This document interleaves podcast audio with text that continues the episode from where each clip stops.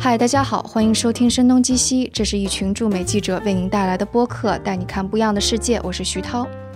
今天我们请到嘉宾的经历是很与众不同的。他是在加拿大和美国南加州大学读书后，又回到了中国的农村，做了一个大家听起来会非常惊讶的事情，那就是在农村地区进行垃圾处理。这位嘉宾就是陈立文。Hello，立文你好。嗯，徐涛好。对我，我其实也做了一些功课哈，就看到你其实，在出国之前已经在对环境啊、垃圾处理这些事情是关注了。就你最开始是怎么会对这个事情开始感兴趣的？其实这个事情说起来跟我小时候的经历有关系，因为我小时候在华北地区的乡村长大，啊，河北，河北，对，那个时候的生长的环境自然条件非常好，就是春夏秋冬你就直接接触土地和这个荒野，不知不觉的，其实在他在你心里落下了这种烙印，我觉得它是潜移默化的。就是毕业以后开始做环保的时候，其实也特别巧，那时候我在第一年的时候。我有一个朋友，他在 U C Berkeley 读博士，呃，我们一起去北京的一个垃圾填埋场。你是说哪一年？是二零零九年，就你刚毕业的你硕士刚毕业的时候。对，然后我参加工作的第一年，嗯，那是第一次，就是说你还没有感受那个，比方说小问题呢，一下就冲击到你的非常强烈的这种味觉和感受，就是大的垃圾填埋场在北京的南部，然后。成山的这样的那个气味，恶心的不得了，酸臭的不得了。然后，但那个当时是为什么会要去垃圾填埋场的呢？其实当时呢，我们就是我工作的机构，其实已经在组织这样的活动。是一个公益机构，对，叫北京地球村嘛。嗯，其实大家其实，我觉得我们作为组织者的时候，其实你我自己可能没有办法感同身受，还是蛮麻烦的。但我当时那个感受特别的强烈，就是觉得，嗯，你想想我们在平原长大，其实你很少看到山，然后一下子在你眼前冲撞你眼球的几十米高的垃圾山。哦，你刚开始说垃圾填埋场的时候，我想象的是一个非常大的平的，嗯，然后垃圾在里面。它是这样的，就是说，你看，尤其在华北平原地区，就包括在北京也是，它大部分填埋的地方是地势平坦的，但是它为了填埋垃圾，它首先要挖一些土出来，要做防渗，完了以后，在这个挖的下面不断的往上填，然后它一般的时候会填上，比如说一层两层，一层的话有将近十米高。让我想想，就三层楼那么高，对，你就难以想象，然后再往上填。而且当时我们是一方面是这种视觉的冲击，然后再到后来，比方说我们可能同一个填埋场一年要去好几次。你第一次去的时候，可能看着说哦还没有那么高呢，或者是这一块还是空着的呢。然后你下次再去的时候，它那个高度噌就上去了。下一次是几个月之后还是？你比如说三个月之后。嗯，OK。就是每家每户都在丢垃圾，你自己也在丢，然后你觉得好像不就是一点垃圾吗？每个家庭丢出来的一点，最后集中到那个地方，就成了在平地里起来的高山，所以那个冲击很大。然后再加上那个酸腐的那个臭味儿，就是我们刚才说的这些垃圾垃圾山，其实是每个家庭每个人每天都在产生的垃圾，然后被环卫运走了以后的情况。还有一群人在默默的做工作的是那个收废品的人，嗯，或者我们叫收破烂的人，嗯，就是我刚才说的那个 U C Berkeley 的朋友，本身他也在研究废品。所以那时候我跟他第一次去废品回收市场，就是那些在城里面收收完以后，他又去北京的五环到六环之间交易的。你会发现，它不只是一个经济活动，就是很多人能够把这些别人买来的或是捡来从垃圾箱里面捡来的可以回收再利用的物品，就分得清清楚楚啊。就是塑料甚至于分上几十大类哦。所以就这些收废品的人，他们是能够分清楚，分清楚了之后，然后是更好进行去。卖啊，或者是对，然后其实我们现在说的可回收物，其实就是被他们分类回收了以后，再运到下游工厂里面，其实做生产里面的再生原料啊，所以他们是起到了一个比我们想象的更大的作用的。对，如果没有分类回收链条，实际上它没有办法作为再生资源，比方说塑料、纸、金属，所以我我一直觉得。就是垃圾这个问题，它不是一个物体，它是人的关系。你你会看到这个做环卫系统的人，做这个废品回收的人，它都是和人有关的。另外一个，你往前追的话，就会想，怎么就这么多垃圾了？对对是。这跟我小时候又有关系。就是我小的时候就是没有垃圾，包括我从小生活，我会觉得说，虽然你在乡村长大，但是也不是说缺吃少穿或者怎么样的。但是不知道为什么，就天然的你会相对来说会比较节俭。如果是过一种相对来说有节度的生活，那其实垃圾的问题基本是从人的这个末端的角度是可以解决。但是对于一个大的社会来讲，你说我们现在消费的所有的东西。基本都要靠工厂生产嘛。是，我也想过这个问题。我真是觉得我们家什么一天就能生产好多垃圾，有的时候从超市或者外卖各种各样的盒子就特别有罪恶感。而且像像像那个中秋有朋友送月饼，或者是一些合作伙伴送月饼，包装非常的好，但那个包装也就是为了让你看一眼，是。然后你拆开了之后拿出月饼，外面层层包的东西，马上你就。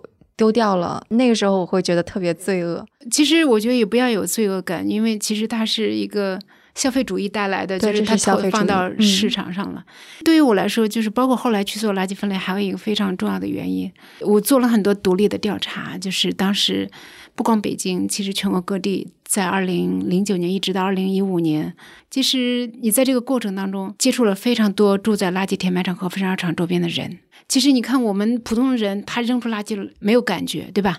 你觉得反正有人给我收走，然后也没人直接跟我要钱，你也感觉不到痛，你也没觉得垃圾臭在我自己家里面，也没臭在我这个社区里面。但是可能极少数人会想一想，就是说这些东西去哪了？垃圾山周边到底有没有人家？就因为我们早期的时候，垃圾填埋场它是建在郊区的，但是你你像北京也好，或者其他城市，随着城市的发展，人口密度越来越大，原来本身它就有村民。就是比方说，北京非常大型的那个填埋场阿苏卫填埋场周边，那是在哪里？在北京的北六环那个小汤山附近。嗯嗯嗯，这个可能大家都知道，它几百米范围内就有老百姓。村里面人，就是我们去做调研的时候，他们会跟你说，他说二十多年了，夏天再热不敢开窗户，因为臭，因为臭。所以你你就无法想象，就是说，你如果不在这个垃圾堆体旁边，或者不在垃圾处理的地方，你永远没有办法想象他们的这个痛苦。其实我二零一零年去调研的第一个关于垃圾焚烧的受影响的家庭，就是在江苏南通的海岸线。然后这个孩子脑瘫，他是因为他妈妈在怀孕的时候住在垃圾焚烧厂二百米的地方。呃，垃圾焚烧厂，焚焚烧厂就焚烧出来的废气可能，嗯。然后那当时那个焚烧厂的排放非常糟糕，老百姓可能没有感觉，也不知道，其实可能会给一个怀孕的妈妈带来这样的一个危险。然后这个孩子，二零零八年五月十二号出生以后，就没过多久发现他没有任何意识，所以后来发现他重度脑瘫。再到后来，他的父亲就发现，就是他生长的形状有一些特征，就是当年呃垃圾焚烧排放的一些有害物质的一个中毒的表现。就哪些物质是？你比方说二恶英，它是一级致癌物。嗯。但是呢，就是说你这个东西是无色无味的，都是。然后哪怕他受害，他也不知道这个东西是怎么回事，怎么来，从哪来的。然后就像那个小孩妈妈怀孕的时候，可能他都不知道说这种无色无味的东西就造成他孩子的畸形。我们第一次去的时候是二零一零年的四月份，那时候是你知道江南地区非常漂亮的时候，春暖花开的。然后我记得印象特别深，就是头一天晚上可能都已经过了凌晨了，有人来敲门，然后后来打开门也发现是他是那个小孩的父亲。然后他说：“你能不能去看一下？”然后他的孩子就是因为重度脑瘫，他就会诱发那个癫痫，然后就会把那个舌头或者其他的什么就咬破了。那时候是两岁大，对吧？对，前后你去过他家四次，没有任何笑容，就整个一个家庭他就笼罩在这个悲剧当中了。后来我们再去看其他的焚烧厂，比方说癌症的问题。然后二零一四年我们当时跟踪的武汉郭顶山那个垃圾焚烧厂，比方说。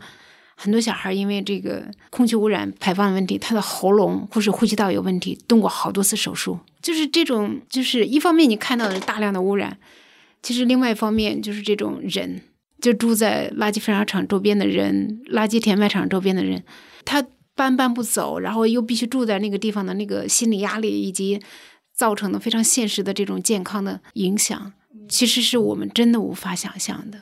对。对这个太沉重了，感觉。所以当时你们的公益组织是只是说去做调研，还是说其实实质上会做一些类似于解决问题的一些事儿呢？其实这个就跟后来我我说到乡村做垃圾分类直接相关。其实当时在二零零九年一直到二零一五年八月份，当时大量的精力是在通过调研，然后希望推动这个。就是它的排放啊各方面可以更加合理。你是说把它披露出来的方式是对吗？，通嗯过比方调研，然后通过媒体、通过自媒体或者各种方式能够表达出来，然后同时呢，能够通过比方申请信息公开啊，嗯能够公开和企业和政府、当地政府对话，就是尝试去推动，比方说垃圾填埋场或者焚烧厂的一个相对安全的排放。但比较难。难是一方面，其实我觉得最主要的是，这不是解决垃圾问题的根本。所以当时就意意识到了这不是根本。对你想想，我们说，哪怕你填埋场你防控再好，它也有渗漏的那一天，而所有填垃圾的地方都会成为一一块毒地，啊，对，就就再也没有永办法久性的用没法再用了。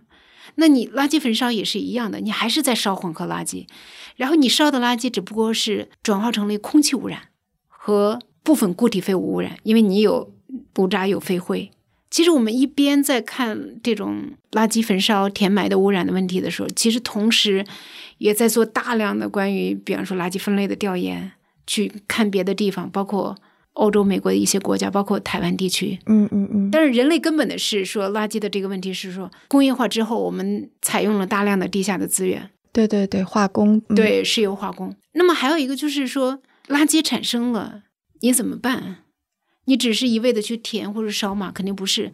所以那时候其实大家想到的就是就是分类，就是在垃圾产生以后，起码这个环节里面，当然我们可以往前伸，就是说认为说在资源使用的方式来讲就改变。那么我们大量依靠石油化工的这样一个角度，人类的生产生活能不能改变？但这个是其实非常长的链条。是，你要涉及到资源开采，涉及到生产，涉及到制造，涉及到零售等等，你还是需要一个就是落脚点，你从哪个点上去介入，能够最大程度的就是缓解问题。嗯所以当时就是垃圾分类。好，你垃圾产生了，我们能不能用一个相对合理的方式，就是减少这种一股脑的拉到末端去填埋或者焚烧带来的这种环境和健康的影响？但是当时没有契机，觉得说要去实践一下，所以中间二零一五年到一七年去国外读书，读书回来以后呢，其实当时就在想，就是说到底要继续做什么？读书的这一段其实是是想要借鉴国外的经验，还是说更加自由的在探索的一个过程？我觉得对于我来说，其实当时特别简单的想法，就是觉得垃圾管控到这样一个情况，就是好像无力改变。我们什么时候政策能改变啊？再加上北京空气污染非常严重那段时间，然后我就很想停下来休息一下，然后觉得觉得能量耗尽的感觉是吗？对，就是感觉自己的职业生涯其实有点瓶颈。对，我真的觉得这个挺难的，因为之前有做过非常短时间的调查记者，然后当你看了很多很多非常严重的社会问题，然后当事人你有没有办法帮助他？好像政大的政策方面你也改变不了。我觉得这种能量被耗尽的无助感其实是压力很大的。就是你嗯，就是我大概调研了全国三十多个焚烧厂，那你最后发现大部分是在农村地区。其实后来我们说的，刚才包括我们说的那个男孩子的父亲，其实他相对来说还是比较有勇气，而且能够说出来的。其实大量的住在周边的老百姓，他说不出来，他也不知道，就是该借助什么样的平台发声。所以当时就觉得特别痛苦。那时候我们去嗯山东济南调研一个焚烧厂的时候，就是那个焚烧厂周边全是麦田，然后全是村民。我们去找那个村里面的医生，就问他说，焚烧厂运行几年以后，村里面有没有这个得病的变化？然后老人家就跟我们说说，你知道当年因为建这个焚烧厂，村里面人都都拼过命一样的，嗯就是但是就最后没有办法，就是阻止这个项目上马。啊，包括去四川成都调研的时候，就是那个焚烧厂建在两镇交界的地方，其实是都是农地，然后很多人因为这个拆迁被搬走，然后他还得回来种地，大概可能得有几公里，回来又种菜。我们当时就觉得，为什么我们这样一个社会，就是怎么去讨论这个问题，解决这个问题？那当时的政策，其实我觉得至少二零一五年前的政策，一直是焚烧的这样一个态势，你就看不到那个政策什么时候会有转向，所以就心里面其实蛮痛苦的。所以那时候去去学习，我会觉得是给自己找一个出口。看了这么多年的污染现场，然后也能够通过非常少数的案例，其实因为全国这样的案例非常多，我们只能干预少数，能够可能推动一点点事情。但是我觉得你需要停下来，然后在那个政策没有改变的时候，能够让自己有一个休憩的阶段。所以当时倒没有想到说是因为去看别人的经验或者怎么样，而且其实我内心一直有一种需求，就是很想再去圆自己的一个梦想，读一读环境类研究的专业。嗯啊，对，因为你不是这个专业，对，说白了就是英语，然后后来读的是英美文学。那做环保以后，虽然在现实当中积累了非常多的这种。个人的经验，但是也系统的看了很多书，但是我还是想去系统的去看一下这个环境研究里面领域的工知识体系构建究竟是怎么样的。嗯，所以先是去了加拿大，也特别巧，就是我当时申请了一个奖学金，然后后来请我在美国的那个导师写推荐信的时候，他就觉得说，你既然要读书，那你你要不要申请南加大？然后我可以去。帮你找奖学金。我知道我导师，我们的价值观有很多非常相近，比方说高度认同中国的回收人群在这个分类当中的贡献，然后也很想跟他一起学习。但是当时我那个奖学金的提供方实际上是我在加拿大读书的另外一个导师，所以就跟着。两个导师在学习，其实啊，所以就拿的加拿大的那个奖学金，但是同时也跟着你的导师在对，但是就是修两个学校的课。然后我觉得可能这段学习对我没有什么工作上特别多的觉得经验的东西，因为其实你知识体系和理论体系很难真正的回到实践当中去指导实践，但是可能让我觉得啊，是一个很好的一个个人的一个知识储备的过程。我觉得可能有一点让我。就是特别有感触的一点，就是说，其实我出去读书之前，我会有所担忧。我说我之前没有这方面的背景，我会不会根本学位就拿不了的？因为一方面当然有语言的担心，另外一方面是觉得可能会这种学术非常，因为我当时读的学术型的研究生。但是让我特别没想到的是，七年多的现实的工作经历，其实会让你在那种。哪怕是学术科研的背景之下，就一下就被触通了。因为我们系当时就是实际上是一个交叉学科，就是但它研究环境问题，但它又是个历史学，是吧？对，历史学，然后地理学，嗯，社会学都会有有所交叉。嗯哼，我们当时会看这个，比方说印第安人在这个资源使用过程当中的一个被边缘的一个过程，那其实跟回过头来看我们的城市化是一样的。就是城市化过程当中，你包括拾荒人群，他被消声啊，或者就是没有话语权等等，是一一样的道理。也就是说，它最终会转化成一个你如何去理解社会治理。当你看了非常多的非常鲜活的这种案例，其实你回到去理解这个学术领域如何去理解这些环境问题，其实就非常容易了。根源上的问题是资源使用的方式和土地使用的方式不同。我的确是那个之前看《崩溃》那本书的时候，也是提到这个问题，就是在美国风景如画的蒙大拿州，其实也有类似的问题。就比方说矿业的开采了之后，使得地下水被污染，或者是有很多富人在那里买了豪宅之后，使得啊用水权在争夺地下水盐碱化啊不就是土地盐碱化。问题非常的大，就是我我们觉得美国好像地大物博，这个不是太大的问题，但其实美国讨论的是一样的。所以这是另外一个视角，就是说你看过他走过的工业化和快速城市化的过程当中，其实很多教训，就是这个教训可能是我们，比方说上个世纪七十年代以后，欧美国家开始搞分类回收，其实和我们今天面临的困境是一样的。那么，但是这个过程当中呢，其实这个困境究竟该怎么打破，反倒是不一定觉得说是我们去学习他们的经验，而是说可能我觉得非常重要的就是你怎么吸取他的教训，这个反而是特别的重要。嗯嗯。所以那时候我觉得，就是你理解困难、理解问题、理解这个人类面临的这些环境的困局，其实是自己有一些亲身的经历，你就比较容易理解了。对，是。所以，在美国读书的时候，你就已经想好了，说读完这个书，你回去之后要开始做一些什么事儿了，是吗？哦，也没有啊，也没有。其实说实在的，我我我在第一年读书的时候，第一个学期的时候，我会觉得念念不忘。念念不忘什么？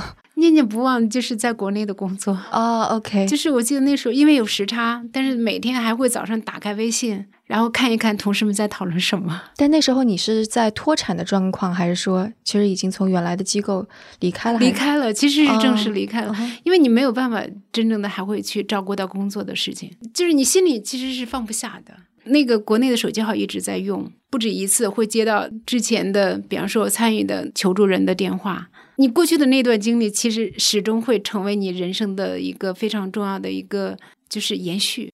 其实包括在那边回来之前，我我导师或者其他的朋友也会问说你回去要做什么。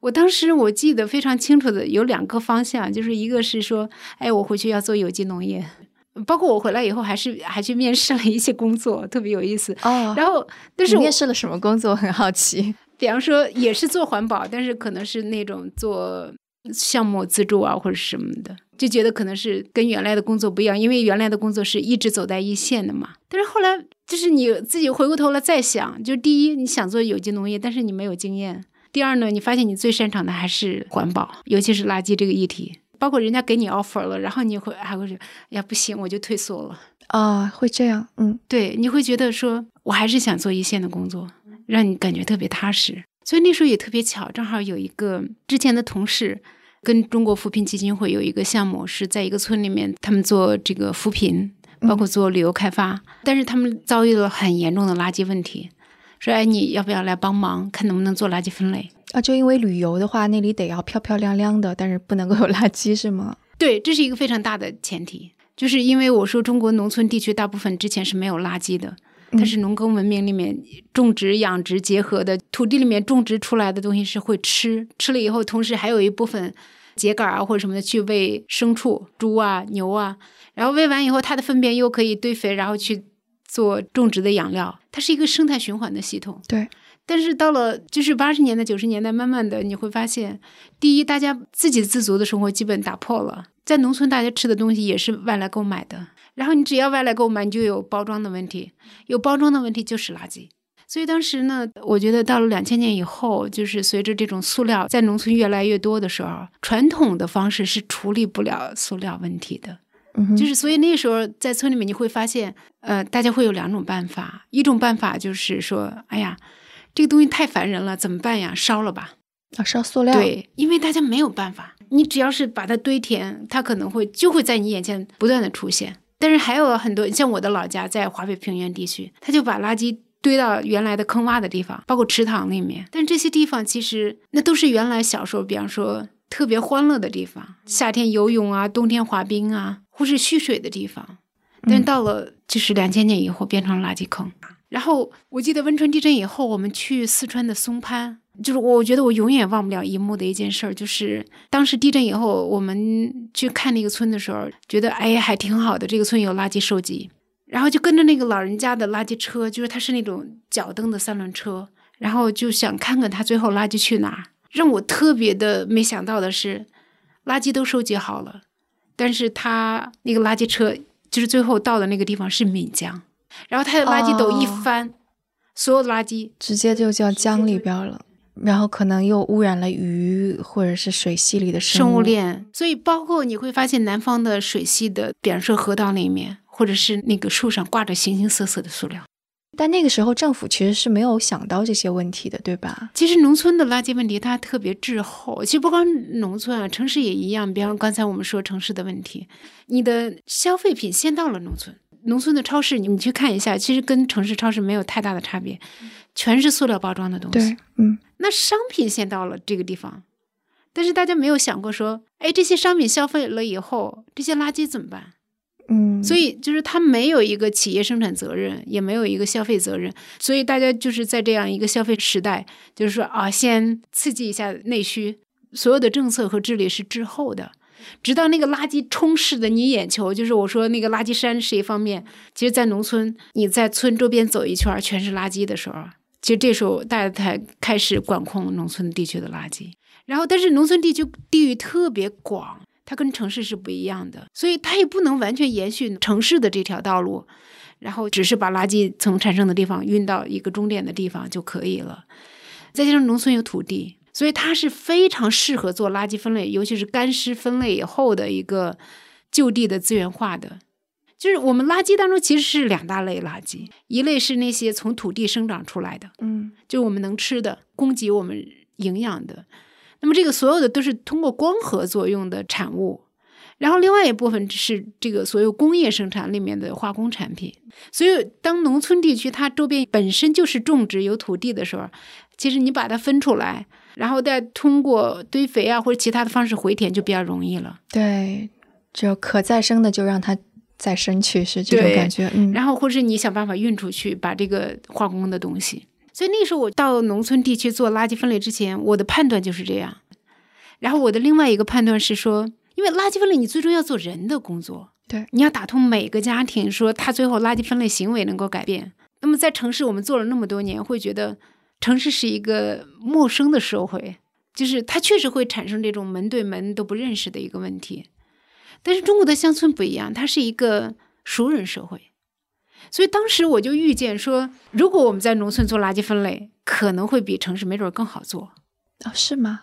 啊，就因为看到别人做了，你家没做，你不好意思。对，或者是说，因为它是一个熟人社会，大家在一个公共事务需要所有人参与的时候，其实它是相对容易的。所以那时候我记得，就是我刚到第一个村工作的时候，有一些朋友问你说：“哎，你回来在做什么？”我说：“我在做垃圾分类。”在乡村里面，很多人就说：“我天呀，农村做什么垃圾分类？”我的意思是说，你潜台词是不是说城市还没做呢？去什么农村？对，但这真的是一个直观的感受。就为什么是先是农村？就大家可能的确想的是先城市再农村这种感觉。其实这是一种误区。我觉得我们在第一个村恰恰证明了这一点。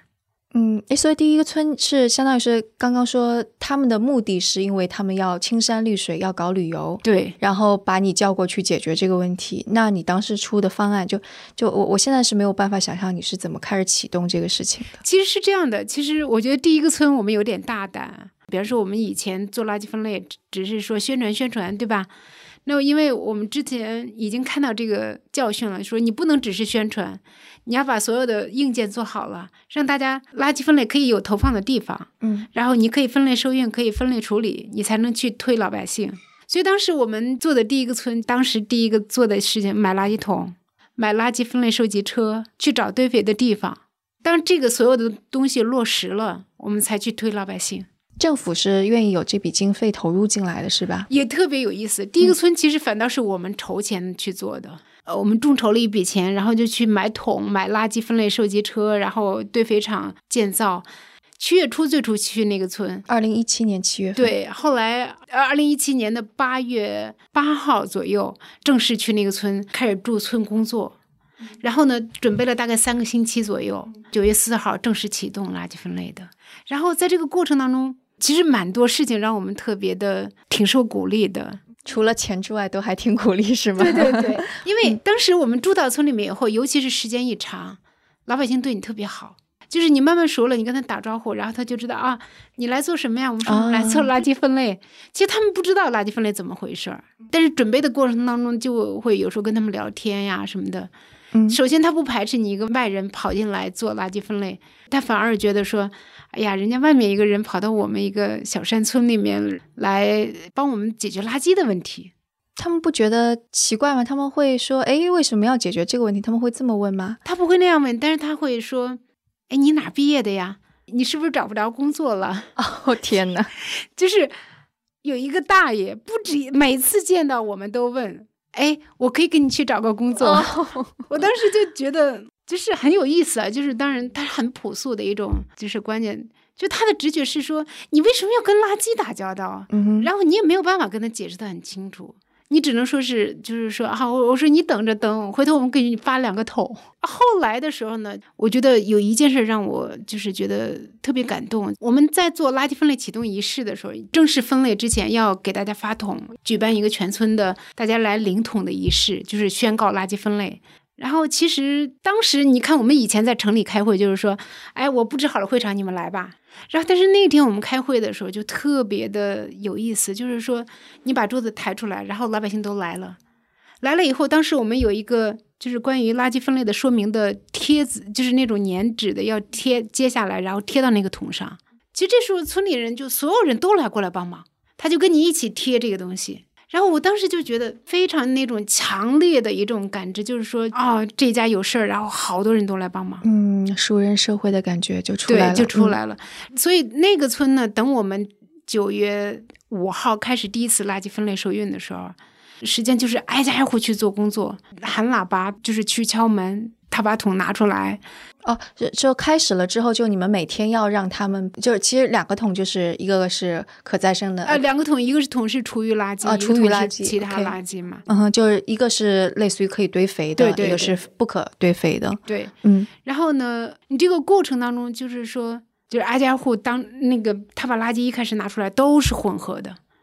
然后就让他把两个桶都拿出来，然后用夹子给他夹，告诉他那这两个桶分别怎么分。就在他们家门口给分类。对对，然后所以很多老百姓基本上三次以后就学会了，嗯，所以基本没有任何的障碍。然后我们在那一个村里面就只碰到两户人家就不愿意分啊？为什么？他们为什么不愿意？就是他会觉得说，哎呀，好麻烦啊，嗯他就想随便丢出去就好。那怎么办呢？其实这就是为什么我们说一个公共事务治理当中，你不要要求所有人，就不太现实。然后，但是你想想，当时我们有一些老年人都能分得很好，比方说有一对八十多岁的夫妻，他都能分得很好。当时还有一件事让我印象极其深刻，就是有一个女妇女，她就出来倒垃圾，但她是混的。我们当时就跟她讲，后来发现她没有表达，后来才发现她实际上是不能讲话的。然后我们就说这怎么办呀？但是他可以听，对不对？好像也不行。他的先生就是说是都是有一些残疾。后来那个我们在群里面，微信群里面就说，然后特别巧呢，就是说他女儿在群里面，他女儿就说：“啊，我爸爸认识字，你可以去跟他讲，跟他写啊。”但他女儿不在村上是吗？对，不在村里。OK。但是让我们特别感动的是说，我们跟他写下来，包括用那个画的给他贴上以后，第二天就分得清清楚楚啊。所以，就这两户人家当中，还有一户是因为残障的原因，所以没有第一时间 get 到这个信息。对，但是我觉得，就是当然，就是后面的非常重要的，就是两周以后，我们当时挨家户做了两周的工作嘛。我觉得非常重要的一点就在于，你后来发现，其实你只要做好所有的硬件，老百姓哪怕是农户，他都可以分得很好。嗯，但这个怎么坚持呢？因为我在想，可能最开始大家还是有热情，或者是你们在，这个是可坚持下来的吗？所以这就是为什么在第一个村的时候，其实我们有很多教训的，就是当时我们一开始也是没经验，然后挨家户的很多工作不都是我们做的吗？然后等我们走了以后，然后再过了几个月回来，你就会发现还是有问题。那就回去了吗？对，我们就是也没有完全不分，但是说有一些家庭就不分了。嗯，然后村委也没有管理，所以那么这个过程当中，到第二个村的时候，我们就意识到，就是不能是我们挨家户去做这工作，应该是交给村委，或是交给村里面就是能够管这个事情的人。但村委他们的动力做这个事情的动力，就是这就相当于是他们又多了一个责任了，对不对？对，所以就是说非常重要的一点是说，后来包括我们去的很多的地方都是，就是他有意愿做，他当地政府就有意愿说，我也我想要搞垃圾分类。这就相当于是类似于地方政府稍微类似市啊或者镇上面有个 KPI，一直下降到了村一级，是这样效果就会好一些，是吗？嗯，我们做完第二个村的时候，到二零一八年的时候，我们当时其实我当时就意识到，村一级在中国它没有办法完全完成垃圾分类的治理，因为它是一个村，它的一个主导的体系就是它的村委，但村两委它是没有行政制约的。就他可做可不做，就你走了以后他不做，对也没人管他。二零一八年以后呢，我们就是尤其下半年的一个想法是说，我们能不能找一个乡镇，乡镇一级的单位，起码它是有政府约束的。所以当时呢，就是特别巧，就是最后去了江西省上饶市广丰区的东阳乡。那边是怎么找到的呢？所以所有的故事都特别巧。我们在寻找这样的乡镇的时候呢，二零一八年的。九月十号，然后上饶市所有农业农村部的部长和管理环卫的部门都到保定岛乡学习。我们在做的垃圾分类的第一个村，实际上就是在保定的一个乡村。所以后来他们就邀请我们去做一个分享啊，就是第一个的试点有效果了。对对。然后分享完了以后呢，他们有三个农业农村部的部长跟我们联系，说：“哎，你能不能来我们当地来呃指导我们垃圾分类哎，那他们的治理思想还挺先进的，这是为什么？？” 我觉得很有意思。中国的长江以南，大概以长江为界，就是农村地区垃圾管控比较早，大概早十年左右的样子。也是跟江西上饶那边可能也是一个旅游经济比较发达有关。就我我没有概念哈，但是我感觉好像江西也是个啊山清水秀的地方。是，但是江西在中国的经济上不是 GDP 不算高的省份，嗯嗯，但是它还是比较，就是比方说它的绿化面积啊和整个的一个保有率还是比较高。对，但是我觉得最主要的是他有这个心思，嗯嗯嗯，对，这个很重要。对，所以当时呢，他们跟我联系以后呢，东阳乡是在广丰区嘛，然后那个农业农村部的陈部长他跟我联系以后，我觉得我当时就跟他提了一个条件，我说你能不能找一个乡镇，就我们不要再做一个村了，因为这样的经验已经很多了，因为我们之前已经做了六个村了，哦，这么短时间内你们已经做了六个村一，年半嘛。嗯他说好啊，我去找，然后最后就找到了东阳乡。那东阳乡呢，其实说白了也是第一，它的乡镇就是乡党委书记对垃圾分类有有认同。比如当时我跟那个王书记，就是东阳乡的那个当时的党委书记王青海书记，跟他通了一个电话，就是他会倾听你在说什么，他也会问你他关心的问题。垃圾分类会不会很花钱呀？啊，对，第一个就是经费的问题。对嗯，嗯，你怎么回答的？我跟他说的是，我说一个村不会超过十万，然后他说，呃，那还可以接受。所以当时呢，我一八年的十一月份，我还在老家的时候，他就让他的乡委政府的一个主管的人带着企业和两个村委就去我老家了。企业为什么还有企业？就是中国的农村垃圾收益很多是企业在做的，嗯，那，就你说那个，除了堆肥之外的另外一部分是需要企业来把它拉走，然后处理。呃，其实是整个的硬件、整个的收运和处理。嗯嗯嗯，他到我老家以后，他们发现说：“哇，天呀，你这个地方还能做垃圾分类，我们更能做了。怎么呢？为什么？”就是它属于那种平原地区，房前屋后都是垃圾，很多垃圾坑嘛。其实那个我们没有能力清理嘛，在没有能力清理的时候，我们就开始做垃圾分类了。啊，就是说遗留问题虽然遗留着，但就先遗留着，我们把现在开始的事情给做好，是这个意对思。就是你先不要把垃圾再继续往那个坑里面丢了，嗯嗯然后我们就是通过每家每户的分类，然后分类收集来实现这个垃圾管控。他们就觉得哇天呀，陈立文的老家是房前屋后全是垃圾，都敢做垃圾分类。他觉得我们东阳乡都已经做垃圾收运四五年了，我当然更有胆量做了。嗯嗯嗯，所以后来我二零一八年的十二月初去那个东阳乡了。去了以后，我会觉得，第一呢，我非常喜欢那个地方。首先，它的就是你像冬天嘛，我们北方感觉就是灰蒙蒙，但它整个的一个冬天还是那种我们说都是绿的，对对对，然后再加上它有水系啊什么的，反正就整个的空气非常好。当然也很冷，冬天那是 南方冬天很冷，但是我觉得总体上就是说特别喜欢那个地方。最主要的是我去了以后才发现，就是王书记已经带人二零一八年的时候去考察过浙江的好几个地方，想做垃圾分类了。哦，那他本身的确是一个非常想要做事情的对，干部，而且他自己学环保出身的，他说垃圾只是收起来清走了，其实没有解决问题。嗯啊，那他非常明白，嗯，对，非常明白，也就是说跟我们的价值观非常相像。我觉得相对非常顺利，因为你有了乡政府的，还有包括广丰区的支持。比方说，垃圾分类桶很快就布置好了，分类收集车也也布置好了，嗯堆肥厂也在不到两周的时间建好了。而且最主要的是，第一次让我觉得很暖心的事情是，我们当时要把所有，因为它原来是街上都有大桶的嘛，我们要把大桶撤掉，换成每家每户的垃分类的两个小桶。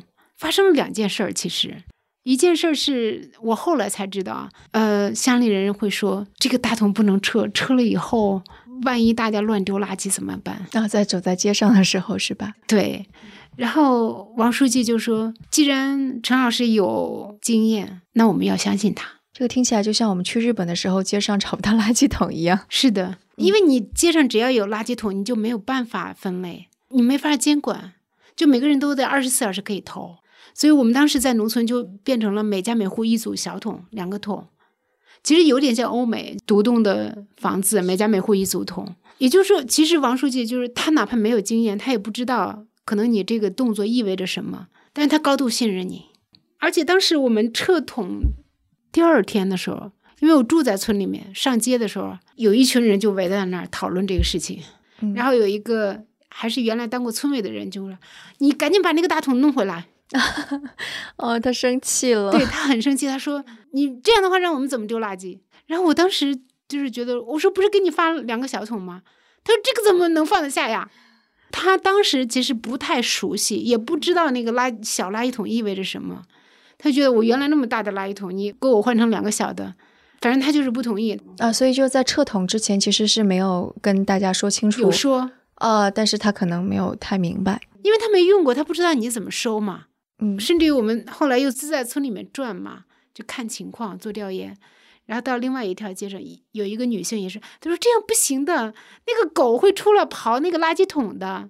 他们后来提出一个问题，就是比方说小孩用的那个尿不湿。它可能里面有粪啊，有气味。对，然后那个狗就会刨垃圾桶啊，因为因为垃圾桶是小的，就比较容易被狗给刨倒啊。对，嗯。然后我觉得我当时的反应就是，哇，这个村的村民好有勇气。然后我们之前在好几个村没人反对，所以我当时就是没有觉得这个事情很麻烦，我反倒觉得它是个好事儿，很独立 他们的想法。对，也就是说，他对于一个新生的公共事务治理，他愿意参与。嗯，即使他这个参与不一定是有效的，或者是他不太了解的，但所以我们就耐心的说给他听，耐心的说给他听的时候，他就慢慢在接受这个事情。实际上，那那那两位他们花了多长时间接受这个事儿的呢？其实我直到现在，我们住在东亚乡，也住在那个村里面。等你村里人跟你熟悉了，就第一呢，大家慢慢适应了小桶，几乎十个人有九个人会跟你讲，哦，这样挺好的。他们会说理由吗？很多人的理由是这样的，他说这样更干净了。嗯，对呀，汤汤水水不要跟其他东西混在一起，是吗？对他不光是那个，他会觉得我们后来的发现是什么呢？就是你以前的大桶，比方在农村地区，十来米才有一个，嗯，然后他去丢垃圾的时候，他就得走出门走很远，他可能觉得嫌麻烦的时候，没准他就随便扔。但是如果他门口就有一组桶，其实他丢垃圾很容易，只不过是他需要分类丢。所以给很多老百姓的直观的感觉就是更干净了。他可能说不出更大的感觉或者是原因，但是东亚乡有一个很大的变化。当你让他把可腐烂垃圾丢到绿桶的时候，很多人家他就觉得我原来这个就是做肥料的，嗯，那我都分出来了，我就不给你了，他就自己拿回地里面种菜了啊，做肥料，那这也挺好。就是这个过程当中其实产生了很多的变化，包括后来我们说那个强烈反对的那些人家，他对你。就是非常好，就是很多村委在前期的时候就是参与垃圾分类，到后期的时候他自己理解垃圾分类，而且他有了自己的办法去跟老百姓做工作。比方说有一个村委就说：“你不是分不好吗？”他就跟村里面人说：“说以后我就天天来你们家吃饭，知道你能分好。”但是他是开玩笑的，就是他不可能天天跑人家去吃饭。但是说他这样一个熟人社会里面，村委挨家挨户做动员，其实老百姓很快就跟上了。OK，就是原来他所有的垃圾要收到填埋场，要称重的，这样的话人家跟他结算嘛。等他那个垃圾分类全部开展以后，他从填埋场拿来的数据。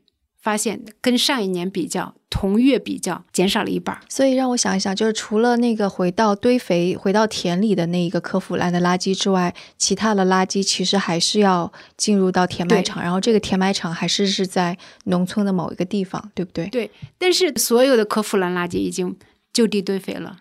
诶，像在整个这套系统当中产生的费用是政府支出呢，还是怎么样？还是是政府支出？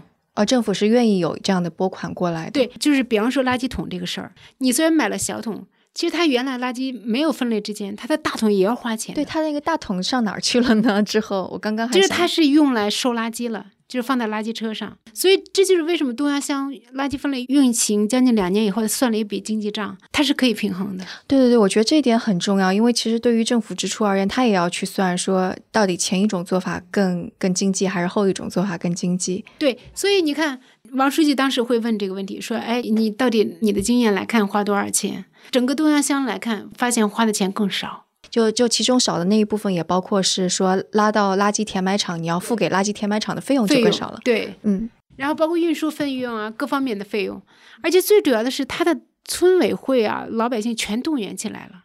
然后村委他自己都说，他说，哇，以前的话这户人家可能我从来没去过，但是因为垃圾分类，他就挨家户都得去，他会觉得干群关系改善了。但是对他而言，这不是他又多了一个需要工作的事儿。但是他就是等于是两周之内工作密度很大，到后来的时候一周去上一次门，再到后来一个月去一次就可以。最开始村干部会有抗拒吗？有啊，这就我刚才说，他说很多村委就直接跟王书记说：“王书记，我不做可以吗？”那那怎么办？就是王书记就跟他说说，那全乡都得做，你不做也得做啊。这个就是直接自上而下的给对管住了。但是后来他们自己做完以后，他才发现他自己都说没有想象的难。比方说东安乡的第一个村的村委，然后他就说：“哎，我又不懂垃圾分类，我怎么说呀？跟老百姓。”然后再到后来的时候，他在任何场所都说，是感到成就感了，是吗？对。然后就是第一呢，老百姓不排斥这个事情；然后呢，第二呢，就是说他说完这个事情以后，其实老百姓对他是认同，不是反感。而且最主要的是什么呢？我们后来发现，就我们后来不是开培训班嘛。然后慢慢训练的村委也能当着全国人民，就是不同的人去学习的人能讲了。所以现在东阳乡就是一个全国的农村垃圾分类的试点。对，是我们起码认为我们它相对成熟的一个试点。所以你们现在就是依然待在东阳乡，就是因为不断有人会过去取经吗？对，一方面是这样，另外一方面我们也在通过这样一个地方做一个垃圾分类的乡村垃圾分类的教育基地啊，教育基地就相当于是你说的培训班啊什么，全都在设设立在那儿。因为你不太可能就是我们这样一个小的公益组织跑到全国所有的乡镇，全国几万个乡镇都去做。对对对，这也是我想问的，因为我的确觉得规模化其实是就是农村那么大，一个个去做是很难的事儿，所以现在你们就是通过呃建立这个教育基地。来让别人来取经，对我们是希望就是说这样一个办法，起码能够得到推广。所以是分成两个部分嘛，一个就是告诉他们怎么做，另外一个就是带着他们去乡里边看实际。他一定要现场学习，嗯嗯，就是他现场不学习的话，他永远不知道细节操作是怎么回事。嗯，那现在过来取经的农村的乡镇会多吗？就是几乎其实全国很多省份都有，然后包括乡一级的、县一级的企业都有来。嗯，所以你们现在最大的挑战是什么呢？我觉得可能有一个非常大的挑战是持续管理的问题。比方说，我们原来说一个村不是会容易坍塌吗？管理上不可持续。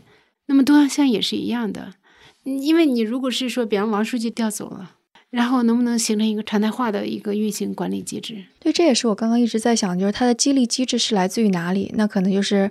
就比方说，如果这个村一定是要搞一个什么生态旅游村，它肯定是有动力的。但它如果不是，那它可能村长的动力就不够了。对，然后自上而下的命令是能够给他们一点动力的。但你说调走了，可能就没有动力了。对，所以你们是没有摸索出来呢？没有，是当时我们就开始通过两个渠道嘛。嗯嗯嗯。那么一个渠道就是说是一开始就帮他建那个考核监管机制。就是乡里面就制定一个考核机制，就是你怎么考核每个村的垃圾分类。